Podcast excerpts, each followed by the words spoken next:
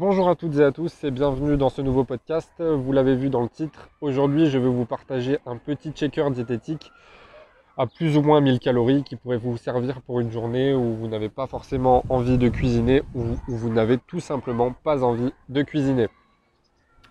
Donc, pour ça il vous faudra un blender, très simple, je pense que la plupart des personnes ont ça chez elles. Donc il vous faudra 250 ml de lait d'amande, 2 bananes coupées en rondelles, 50 g de flocons d'avoine, 90 g de beurre de cacahuète, donc si possible bio, 20 g de dattes, pensez bien à enlever les noyaux, et 2 cuillères à soupe de miel.